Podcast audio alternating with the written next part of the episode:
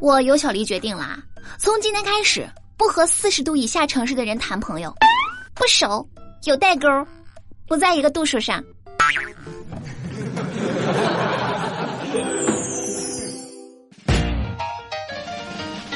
我们不生产段子，我们只是快乐的搬运工。欢迎收听本期的笑料百出，我依然是你们最最善的胖友，有小黎。那刚刚看了一个这样的新闻，前两天呢，四十四岁的这个郑先生呀，买了五十四根冰棍儿，晚上躺在这个沙发上看电视，一边换台一边吃冰棍儿，然后就吃光了这五十四根冰棍儿，并且喝下冰水之后呢，就去睡觉了。第二天下午，郑先生一吃饭就呕吐不止，腹痛难忍，被送到医院以后吧，就确诊为急性肾衰竭。你吗，吓得我赶紧吃了一箱冰棍压压惊。这位大哥。你是咋想的？一次性吃五十四根冰棍儿，这个冰棍儿是明天就要过期了还是咋的？尽管天气特别热啊，但是大家还是要控制一下自己这个洪荒之力。虽然我们的命是空调给的，但转眼就把命送给冰棍儿，是不是太不值了呀？那那土豆一直觉得自己特别丑，我就开导他。别自卑，豆儿。现在好看的人太多了啊，而且感觉每个人长得都一个样儿。长得好看的，别人看一眼都记不住；但是呢，你长得丑就不一样了，别人看一眼就丑到心坎里去了。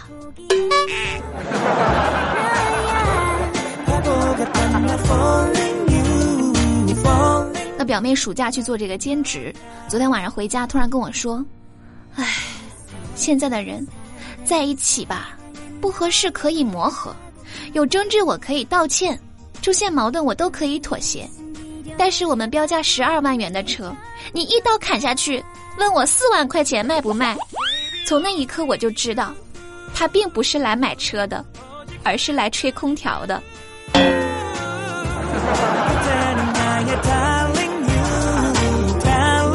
那早上坐公交碰见一个小偷。眼看着他从我兜里把钱掏出来之后吧，我立刻霸气外露，冲他吼：“拿出来！”小偷一下就吓懵了，立马乖乖的还了五十块钱。我接着又吼：“还有！”小偷一愣，又乖乖掏出一百块钱给我。下车以后，我突然想起来，哎呦我去，我今天出门就带了五块钱早饭钱呀。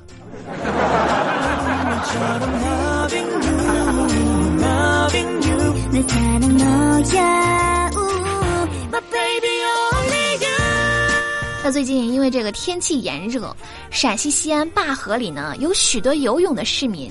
尽管这个岸边有明显的水深危险，请勿戏水的标志啊，但是前来游泳玩耍的人还是络绎不绝。当这个记者在现场采访的时候吧，其中有一个带孩子来游泳的家长很无所谓的表示。没事儿啊，这个嘛，人的命天注定。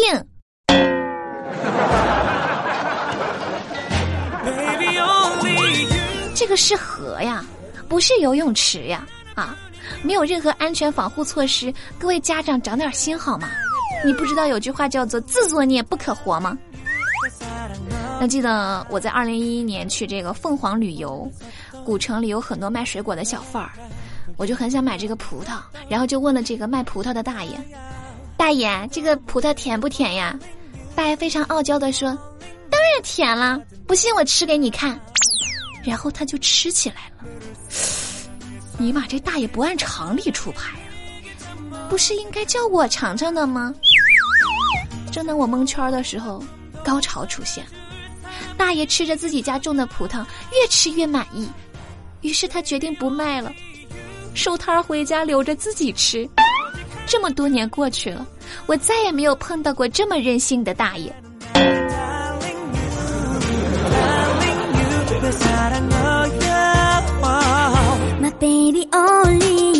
在周末，大胖和胖哥来我家吃饭，胖哥喝了点酒就开始吹牛，他就说：“哎呀，我这个媳妇儿就是漂亮啊，别看她胖点儿，走路都跟跳舞似的好看。”大胖听了之后就跑过来问。哥，你说我走路像跳舞，跳的是啥舞呀？胖哥看着大胖就说：“这还用问？一眼就能看出来呀。二百五，大胖，冷静点儿，先把刀给放下。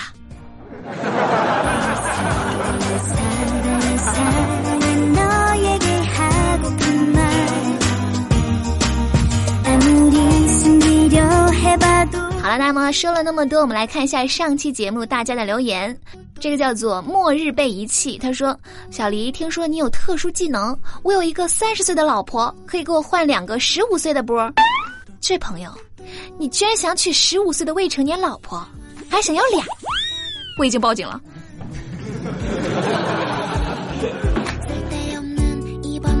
一片天空啊，他说：“天这么热，我适合待在水里。”给我一个可以管四个月的氧气筒，还有把黎胖放水里来直播，还有黎胖的皮皮虾。对了，差点忘了，把土豆也拖进来，就这么愉快的决定了。我可以表示拒绝吗？本宝宝不想泡在水里四个月，感觉会被泡罚。我只想躺在空调下边玩王者农药。那还有一大批朋友说，看了上期节目的标题就滚进来的朋友。你们好好反省一下，一天到晚到底在想些什么呢？好了，那我们今天的节目就到这里啦。喜欢节目的朋友可以关注微信公众账号“有小黎幺二二七”，拼音的“有小黎”加上数字的“幺二二七”，就可以在第一时间收听节目的最新内容。那么也可以在新浪微博直接搜索“有小黎”三个字找到我，记得字要写对啊，写不对就找不到我啦。欢迎大家和我多多互动。那么喜欢节目的朋友呢，欢迎转发到朋友圈，让更多的胖友关注到我们的节目。下期节目再见喽，我是尤小黎，拜拜。